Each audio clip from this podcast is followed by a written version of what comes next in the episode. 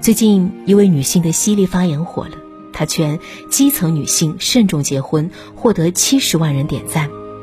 在视频中，她用合伙开公司通俗易懂的比喻两性在婚姻中的合作关系。在王慧玲看来，大多数基层婚姻，男性在外找业务养活小公司，女性无论是否在外工作，都要以一己之力承包公司所有的后勤工作。这部分工作属于劳务，不被支付任何工资。由于底层男性往往看不起女性在家带娃创造的劳务价值，基层全职主妇的工作相当于一份只包吃住、无工资、无尊严的工作。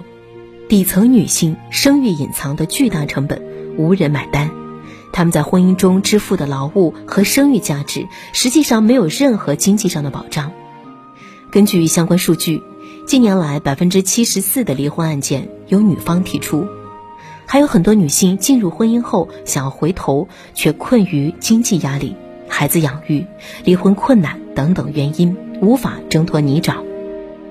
本就处于弱势的基层女性，在经济和精神无法独立的情况下，贸然进入婚姻，如同一场赌博，随时可能掀翻自己的人生。王慧玲的观点逻辑清晰，一针见血。让许多女孩醒悟，婚姻不是人生的解决方案，不迫于压力进入婚姻才是对自己的真正负责。她凭借深刻洞察和独到见地，圈粉无数。本职私营企业主，副业插画师，还是百万粉丝的网红博主，日语一级，英语流利，热爱户外运动和旅行。很多人以为她是出身忧郁的海归博士，但她从大山中走来。出生在重男轻女的家庭，没上过高中和大学，怀揣二百六十元钱，义无反顾来到上海，一步步打拼下如今的一切。他真正诠释了，即使出生在底层泥潭，女孩们也可以努力从污泥中摘出星星，活出自己想要的璀璨人生。王慧玲出生在安徽大别山的农村，是家里的大姐，她有两个弟弟，父母没有感情基础。为了结婚而结婚，母亲迫于传宗接代的义务，生下三个孩子。王慧玲说：“她的人生里没有不生育的选项。父亲常年在外打工，对家庭责任的唯一认知是挣点钱回家。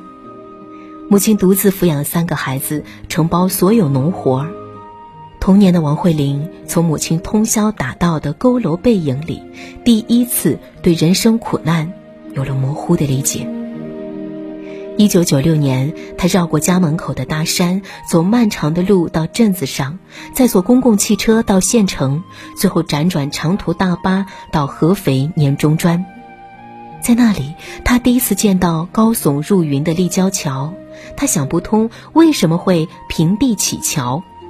毕业后，母亲不允许他去上海打工，给他安排相亲，用无法想象的下流话咒骂他。他不顾一切逃离，投奔同学的上海亲戚，帮人家洗衣做饭，才不至于露宿街头。没有文凭，他从上街推销袜子做起，再到饭店洗碗端盘子，后来去了一家日料店做服务员。十年打工光阴，他应要求把挣的钱通通寄回家，支付弟弟上大学的学费和生活费。一开始，他拼命想向父母证明自己比弟弟们强，值得他们更多的爱。但他慢慢发现，不管我做的再多，他们都当做理所当然。父母只对他有经济上的索取，却可以给弟弟几十万买房，只因为她是女孩。那些在底层挣扎的日子里，他拼命向上，从饭店的服务员迅速做到了领班。在日料店工作，发现会讲日语会有巨大优势。他努力自学，花两年时间考下一级证书，如今能流利的为日剧配音。王慧玲说：“当时的我没有规划，也没有什么视野，目力所及都是迷茫困顿。但我能做的是，像黑暗当中的蚯蚓一样，一节一节往前拱，去开拓自己的疆域。”二十岁出头，王慧玲谈过一个男朋友，男方完全把她当做自己的附属品，也不承担任何家务。那时他还不知何为平等和尊重，两人一度谈婚论嫁。一次争吵过程中，那个男人将王慧玲用力地推倒在地，他连夜收拾东西，头也不回地离开。当时即使懵懂无知，也记得一句模糊的话：永远不要跟一个跟你动手的男人在一起。肢体暴力有第一次，就有无数次。二零零七年，王慧玲在日企做行政工作，Peter 在上海做外教，他在 Skype 上加了他。两个人都喜欢日语和骑车，他们相约骑车，只能用半调子的日语交流，竟然一直没分手。那时候，Peter 已经三十三岁了，在上海工资只有五六千，很穷，连一辆自行车都买不起。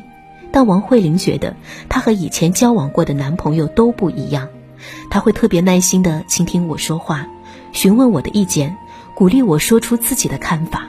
他的尊重激发了我内心成长的渴望。这个一无所有唯独懂得尊重的男人和他共同创业，鼓励他学习画画，让他遇见了更好的自己。他们在上海拥有了一席之地。但在奋斗过程中，王慧玲目睹的更多的是基层女性早早步入婚姻的悲剧。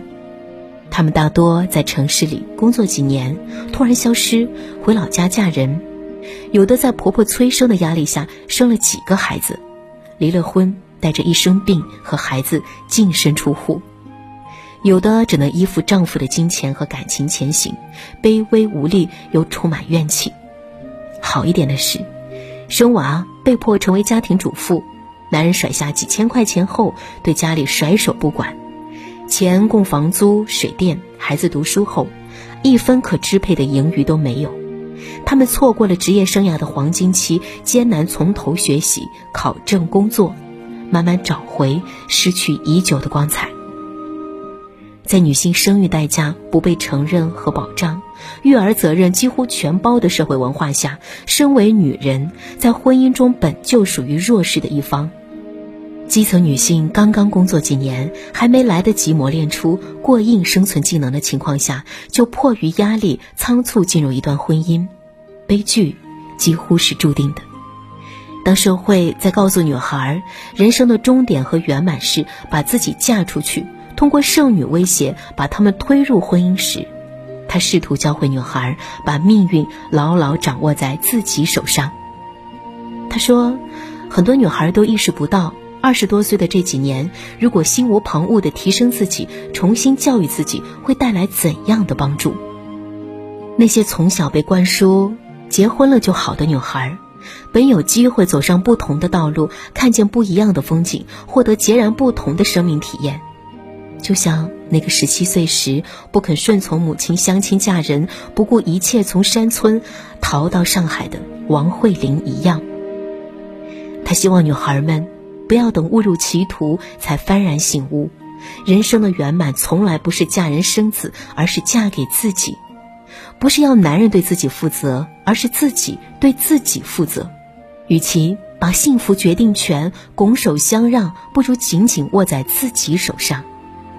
当一个女人经济独立、精神自足，她才能在一段婚姻关系中真正占据主动权。王慧玲鼓励基层女性。不要草率结婚，更不要迫于社会压力仓促生娃。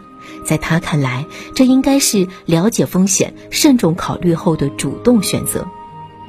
他和皮特尔是丁克一族，起初他们有生孩子的愿望，最终还是决定先创业。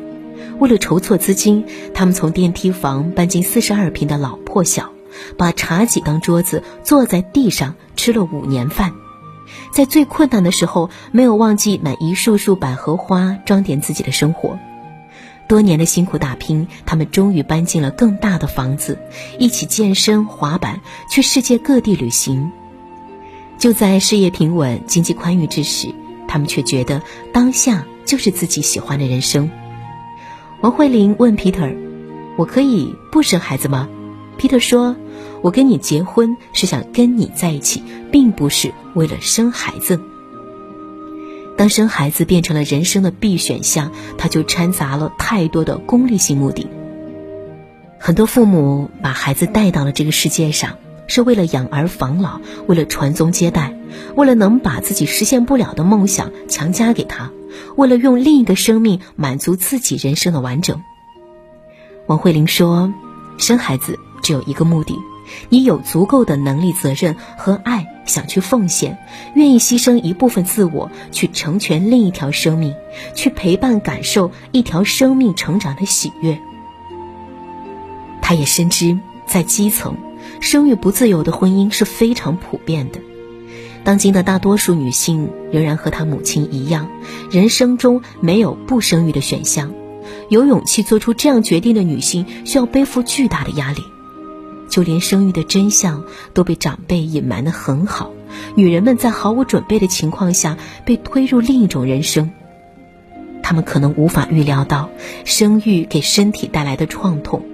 也预料不到，照顾一个没有自理能力的孩子需要七乘二十四小时全天候的精力投入，更不会想到自己的痛苦不被体谅，百分之九十的中国丈夫不能承担起应尽的育儿义务。他们中的很多人因此被迫牺牲掉自己的事业、社交以及全部的自我，来成全孩子的成长和丈夫的自由。而这种牺牲被周遭认为是理所应当，给他们带来巨大的心理落差与创伤。微博上有一条讨厌自己孩子的微博，引发三十三万人关注点赞，所有的倾诉者都是母亲。在这些故事里，因他人欲望被带到世上的孩子是无辜的，在道德绑架和失去自我中痛苦挣扎的母亲们，又何尝不是受害者？